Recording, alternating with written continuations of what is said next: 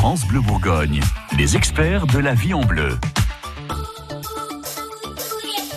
Votre magazine de la vie pratique se soucie de votre bien-être. Frédéric Coignot, vous êtes délégué en 10 chiens. Les chiens aidants sont ces chiens qui accompagnent les personnes en situation de handicap. Frédéric, comment on peut faire si on est intéressé pour pouvoir bénéficier d'un chien aidant? Ça, dépend du type de handicap dont on souffre. Ça dépend euh, du coup euh, du type de structure à laquelle on doit s'adresser, parce que finalement en France, il y a, on va dire qu'il y a 11 associations qui, euh, qui forment du chien d'assistance. Donc en gros, en résumé, on va dire qu'il faut s'adresser à une structure, à la structure qui correspond à son handicap. Où on va aller voir par exemple la fédération des, des, des associations de chiens guides.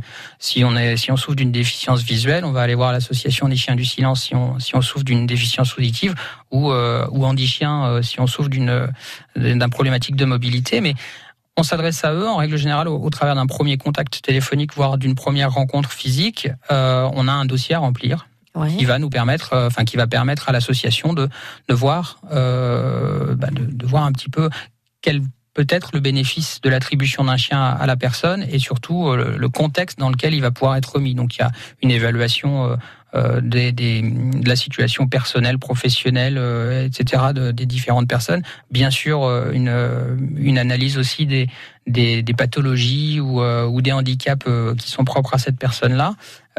et en fonction de tout ça, en fonction de la motivation aussi hein, du futur bénéficiaire, le chien pourra être remis. Ça coûte combien Alors pour le bénéficiaire, en règle générale, c'est gratuit. Ouais. C'est-à-dire qu'il y a des aides et alors, il n'y a pas des aides. En fait, c'est que les associations sont généralement euh, se, financent au travers de dons. Beaucoup, beaucoup, beaucoup de bénévolat aussi, hein, mais euh, au travers de dons, de legs, de mécénats d'entreprises, voire euh, de clubs services type Lyons Club, Kiwanis et autres. donc pour les pour le bénéficiaire, finalement, normalement, la remise elle est gratuite. Par contre, pour l'association, c'est une autre c'est une autre histoire. Hein. En règle générale, un chien aidant, ça coûte entre 15 000 et 19 000 euros à, former. Ah ouais. Donc chaque chien, c'est euh, ces tarifs-là. Euh, donc c'est des budgets qui sont considérables. Euh, et ça englobe toutes toute la, les premiers mois de la vie du chien. Donc ça va de l'élevage bien sûr ou l'achat dans un élevage, euh, donc euh, jusqu'aux soins vétérinaires qui sont faits pendant les 24 mois, la nourriture. Il y a aussi bien sûr la rémunération des éducateurs qui sont des professionnels et qui dont c'est le métier, donc euh, c'est normal qu'ils mhm.